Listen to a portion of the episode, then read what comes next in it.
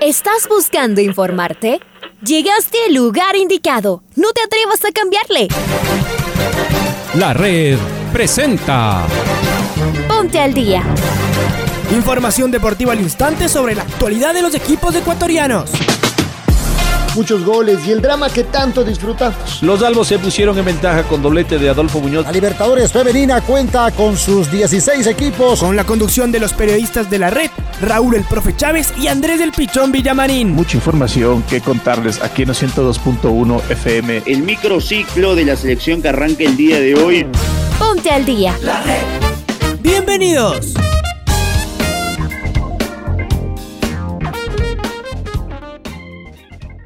Amigos, amigas, hola, hola, ¿qué tal? ¿Cómo les va? ¿Cómo están? Tengan ustedes eh, un cordial y afectuoso saludo. Bienvenidos y bienvenidas a la primera edición del Noticiero al Día de la Red en una madrugada emocionante, en una madrugada extraordinaria, una nueva medalla para el país. Si ayer estábamos realmente felices con lo hecho por Neisida Gómez, esta madrugada con Tamara Salazar nos emocionamos, hemos dormido poco o nada, pero ¿qué importa? En realidad estamos felices con una nueva medalla, la medalla de plata conseguida por Tamara Salazar esta madrugada en alterofilia. Emocionados, conmovidos, y expectantes de, lo que ha sido la participación de nuestros deportistas ecuatorianos en territorio japonés. Te saluda Andrés Vitamarín Espinel, está el señor Leonardo Durán en Control Master, estamos algo afectados de, de la garganta, por ello quizás ustedes me están escuchando de manera distinta, así que voy a saludar ya con mi compañero Raúl Chávez, a quien le mando un abrazo. Raulito, ¿cómo te va? Un fuerte abrazo, Andrés, amigos, amigas. Fuerte abrazo para ustedes. Bienvenidos, bienvenidas. A Leo Durán también le mandamos un fuerte abrazo que nos acompaña esta semana en controles y con toda la energía. Con toda la energía arrancamos esta semana, la primera del mes de agosto, con una medalla más, ya lo decía nuestro compañero Andrés Villamarín. La, gran Tamara Salazar se colgó el, eh, la plata, colgó la plata en Tokio 2020 más uno en la categoría 78 eh, kilogramos levantó 113 kilogramos en, en, arranque y 150 en el envión para un total de 200 de 263. Así que vamos de inmediato a arrancar con los titulares en esta mañana. Nancy Gómez se bañó de oro en Tokio 2020 más uno.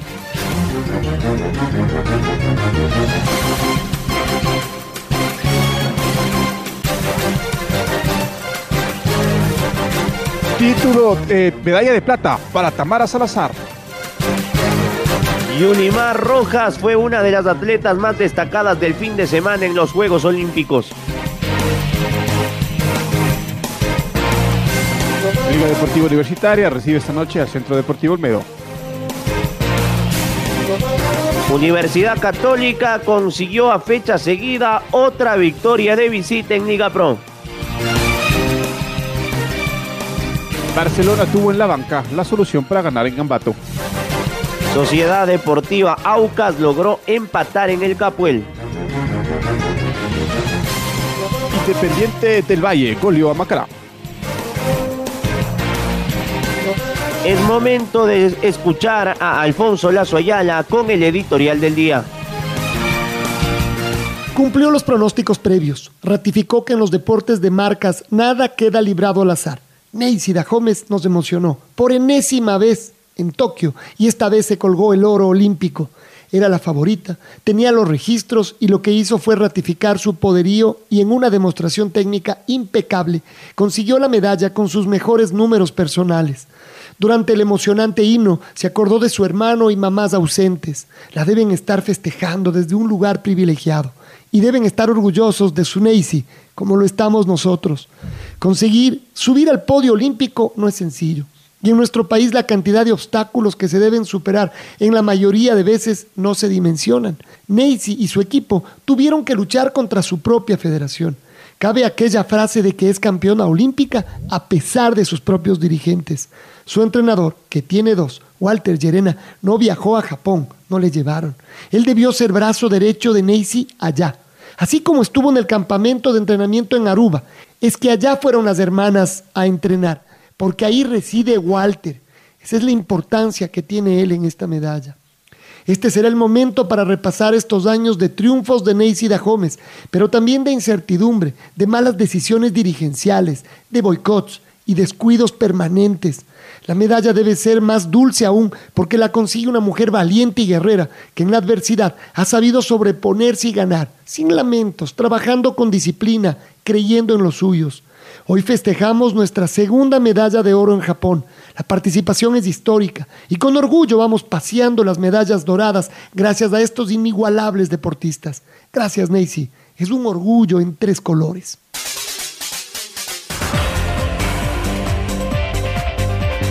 Y vamos a escuchar justamente a nuestra campeona olímpica, Aneisida Gómez, después de haber, haberse bañado de oro en eh, los Juegos Olímpicos de Tokio.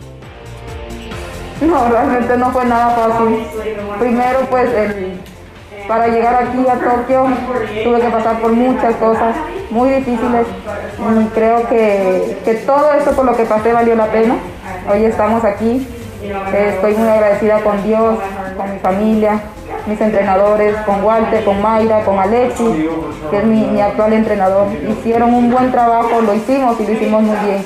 Yo creo que, todo ese sacrificio, todo ese, ese coraje, todo lo que le, metimos para llegar hasta aquí, dio sus resultados. Aquí está la medalla. Realmente para mí no es nada fácil estar aquí Hace dos, hace dos años perdí a mi madre, hace tres años a mi hermano.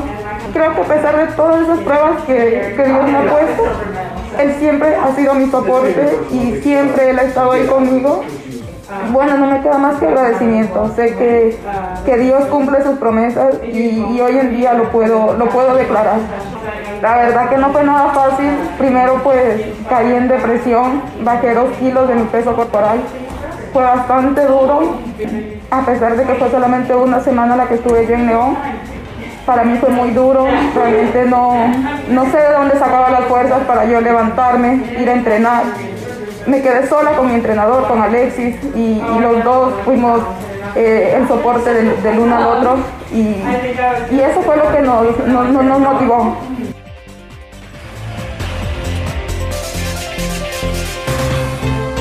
Escuchábamos a la medallista de oro olímpica Neisy Gómez. Ahora es momento de escuchar a su entrenador, Walter Yerena, que conversó con la red.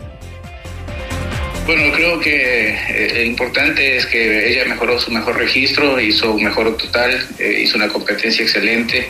Eh, obviamente, como la característica de los Juegos Olímpicos es realmente buscar la medalla más que buscar un resultado como un récord mundial o algo así, que necesita en la capacidad de intentarlo ya. Había que asegurar la medalla y bueno, eh, hizo una competencia perfecta como ella lo, está acostumbrado a hacer casi siempre, lo, lo ha hecho así.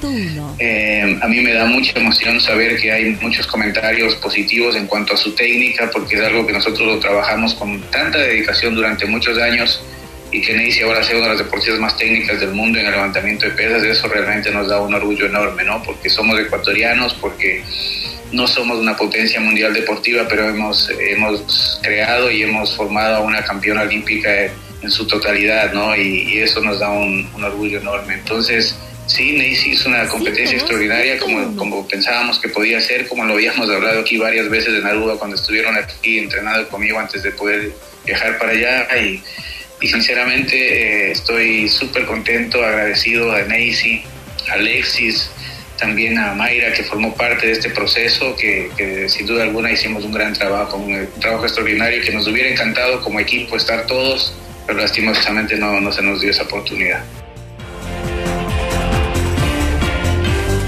Ecuador se subió al podio por tercera vez en estos Juegos Olímpicos. La madrugada de este lunes 2 de agosto Tamara Salazar en los 87 kilogramos se quedó con la medalla de plata. Una actuación memorable de la ecuatoriana. El podio lo trajo consigo a Wang Z eh, la deportista de China con medalla de oro y a Santana Peguero como medalla de bronce la deportista de República Dominicana. Acá lo tengo a Tamara Salazar, ¿ah? la vamos a escuchar de forma breve a la deportista ecuatoriana tras su actuación. A ver, acá lo vamos a escuchar. Lo mismo que le preguntaba ayer a Nancy, ¿cuánto pesa esa medalla? Yo creo que esto pesa todo el esfuerzo, todo el trabajo, toda la dedicación que he dedicado a este deporte toda mi vida, se puede decir. Eh, como ustedes saben, yo empecé este deporte desde muy niña y yo creo que eso pesa esta medalla, todo el esfuerzo y dedicación que he venido haciendo durante todos estos años. Hace cinco años yo los Juegos Olímpicos por televisión impuso y se impuso venir acá. Eh, Creo que este sueño era también con medalla incluida. Eh, sí, claro, hace cinco años lo vi por la televisión, los Juegos Olímpicos de Río 2016. Ahí le vi competir a la experimentada Alexandra Escobar, que es un ejemplo a seguir, a Nancy Dájome. Y lo soñé, lo soñé. Yo creo que me esforcé y lo logré. Llegué a Juegos Olímpicos, ese era mi objetivo principal, clasificar a estos Juegos Olímpicos. Eh, desde el 2018 venimos en la clasificación y lo logré. Y yo creo que esto es grande porque no solo clasifiqué, sino me gané esta medalla y estoy muy agradecida con Dios. Yo creo que todo lo que hice ahí fue Dios porque le pedí tanto a Dios y Dios es bueno y Dios se cumple Dios es fiel. Entonces yo creo que esto es de Dios. Muy bien, ahí está Tamara Salazar, medalla de plata esta madrugada en una tremenda emoción que nos ha generado nuestra deportista ecuatoriana.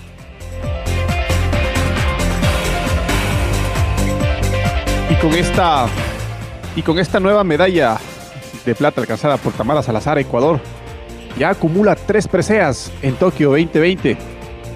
Dos de oro, la conseguida por Richard Carapaz, la otra conseguida por Neisida Gómez y esta madrugada la conseguida por Tamara Salazar, la de plata, la mejor presentación eh, de Ecuador en todos los Juegos Olímpicos de la historia. Además, Ecuador se encuentra en el puesto 21 a nivel sudamericano, solo por detrás de Brasil, que, ubica, que se ubica en el puesto 18 con dos medallas de oro, tres de plata y cinco de bronce. Histórico lo que ha hecho la, de, la delegación ecuatoriana en Tokio. Yulimar Rojas fue una de las atletas más destacadas del fin de semana en los Juegos Olímpicos Tokio 2020. La atleta venezolana se consagró campeona de triple salto, rompiendo los récords olímpicos y mundial. Rojas sucedió en lo, en lo más alto del podio olímpico a la colombiana Catherine Ibargen, quien apenas ocupó el décimo lugar en la clasificación final. Estamos con Marco Fuentes, que nos amplía el, el detalle. Marco, buen día, ¿cómo estás? ¿Qué tal Andrés? Raúl, amigos, amigas, un saludo para todos ustedes a través eh, de la red. En efecto, una de las destacadas en la jornada del fin de semana de los Juegos Olímpicos fue la venezolana Yulimar Rojas, quien no solo ganó la medalla de oro en el salto triple de los Juegos Olímpicos Tokio 2020, sino que batió la marca mundial con eh, un registro de 15 metros 67 centímetros. Eh, Rojas llegaba como la gran favorita para la medalla dorada y una vez más confirmó su supremacía bajando dos registros que ya tenían un eh, largo tiempo en el tablero oficial. El récord olímpico estaba en poder de François Mbango con eh, 15 metros 39 centímetros desde el 17 de agosto de 2008 y el récord mundial estaba en poder de Inesa Kravertz con eh, 15 metros 50 centímetros desde el 10 de agosto de 1995. La medalla de plata fue para la portuguesa Patricia Mamona con 15.01 y el bronce en este evento fue para la española Ana Pelletiero con eh, 14 metros 87 centímetros, ambas registrando las mejores marcas para sus respectivos países. Yulimar Rojas, eh, quien eh, fue medallista de plata en los Juegos de Río por detrás de Catherine Ibarwen, sucede precisamente a la estrella colombiana, quien eh, en esta ocasión se ubicó apenas en un décimo lugar con un registro de 14 metros 25 centímetros en este palmarés olímpico para la competencia. Este es el eh, primer oro que consigue Venezuela en estos Juegos Olímpicos Tokio 2020 y la cuarta medalla para el eh, país sudamericano tras eh, la medalla de plata conseguida por Daniel Ders en el ciclismo BMX Freestyle y las dos preseas de plata también conseguidas por eh, los alteristas Julio Mayorga en la categoría 73 kilogramos y Keidomar Vallenilla en los 96 eh, kilogramos. Esto es lo que les podemos informar al momento, amigos y amigas, que tengan una excelente jornada. Por supuesto, nos eh, reencontramos cuando la información así lo amerite. Muy bien, mi estimado Marco, y vamos a repasar los resultados cambiando ya de, de, las Olimpiadas, de los Juegos Olímpicos a la actualidad del fútbol ecuatoriano. Nos vamos con los resultados de la Liga Pro este fin de semana. El Manta no pudo en casa y perdió 1-0 con la Universidad Católica el viernes a la noche. El sábado Mushugurruna perdió en Echaleche 2-1 ante una de las revelaciones de la segunda etapa el 9 de octubre 2-1. Guayaquil City también ganó 2-1 al Deportivo Cuenca y el técnico universitario no pudo en casa, perdió 2 a 1 ante el Barcelona. Ayer un buen partido en Machal, Orense y el Delfín empataron a dos goles por bando. A propósito, el Delfín se quedó sin su entrenador tras haber sido cesado de su cargo. Paul Vélez, Independiente del Bate, lo goleó al Macará 4-0 y en un partidazo Emelec y el Aucas empataron a dos goles por bando. Esta noche en Casablanca, Liga frente al Olmedo a las 7 de la noche, a las 19.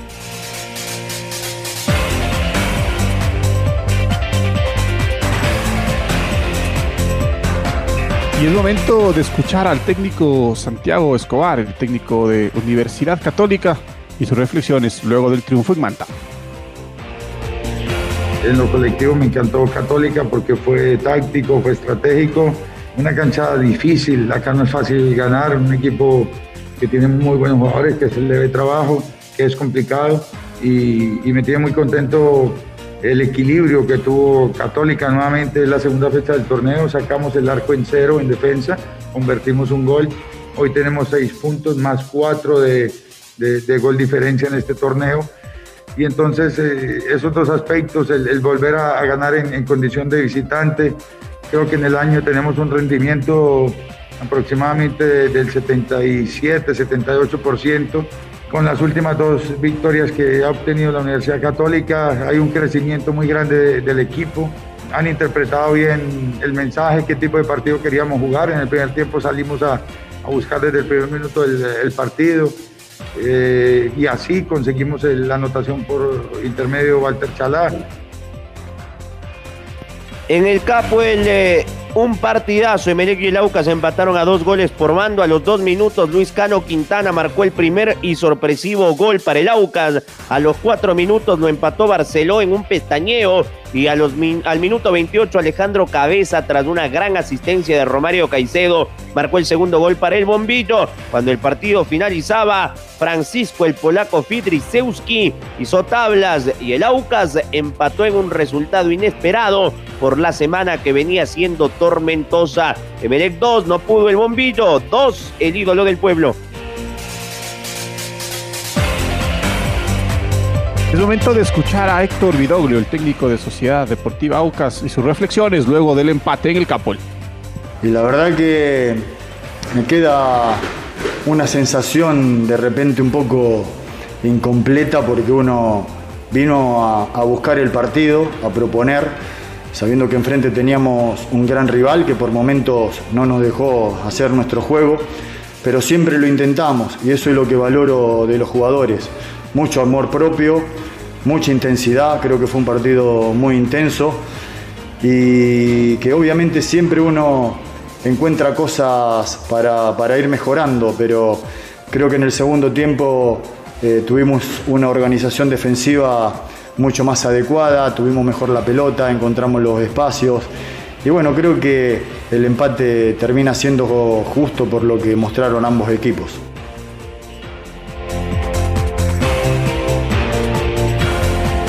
Bien, ahí las palabras de Héctor Vidoglio. Vamos ahora con el eh, Barcelona, que lo tuvo al Quito Díaz como su gran figura.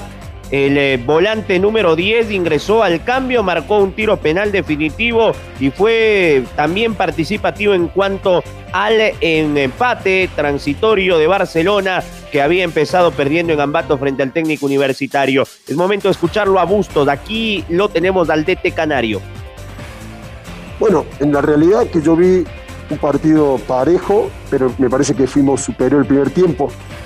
Eh, hay un penal enorme, enorme sobre Mario Pineira, que nos hubiera dado la chance de abrir el partido. Pero el trabajo en sí, en lo táctico, los dos nueve, a mí me gustó el trabajo de Gabriel Cortés y los dos nueve con ese sistema táctico distinto a lo que estábamos acostumbrados a jugar. Me parece que es una muy buena alternativa que tenemos para determinado momento. Había que eh, aprovechar los espacios por, entre, entre el carrilero y el central del rival y también jugar directo y creo que eh, me gustó. Obviamente que cuando lo vea el partido después analizaré con respecto a, dependiendo de dónde juguemos, contra quién y volvemos a utilizar, pero tranquilamente podemos jugar con, con ese sistema.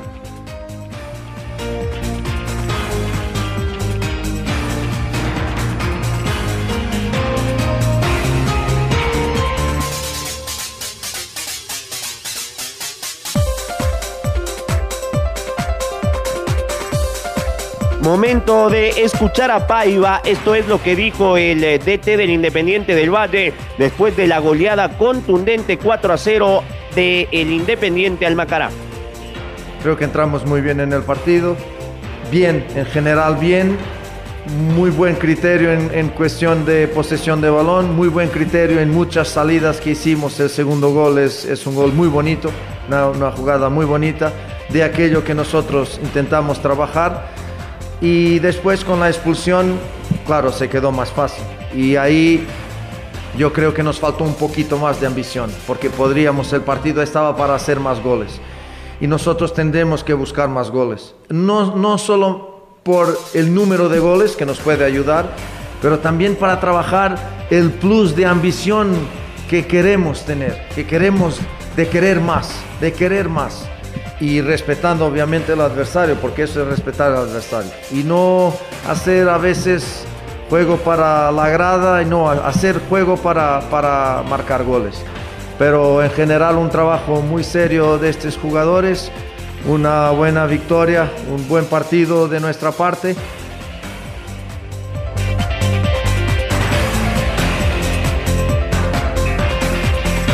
escuchábamos al técnico Paiva y es momento de hablar de Liga Deportiva Universitaria porque el cuadro, el cuadro de la U recibe el día de hoy a las 19 horas al Centro Deportivo Olmedo en el cierre de esta segunda, segunda fecha de la segunda fase de la Liga Pro. Las novedades de Liga eh, no contará el día de hoy con Biliarse, que sigue recuperándose de su lesión, Joseph Espinosa, que está en el proceso ya de recuperación, y el Choclo Quintero, a quien le bajaron la sanción de cinco partidos se le redujo a tres partidos la sanción que pesaba sobre el lateral o volante derecho de la U. Además, el fin de semana se confirmó eh, la llegada del nuevo refuerzo del volante uruguayo Escoto, quien el día de hoy estará arribando a Quito al mediodía para sumarse de inmediato ya a los trabajos con el técnico Marini y con todos sus nuevos compañeros. Liga recibe hoy a las 19 horas a Olmedo en el estadio Rodrigo Paz. Ahora ya estás al día junto a nosotros. La red presentó. Ponte al día.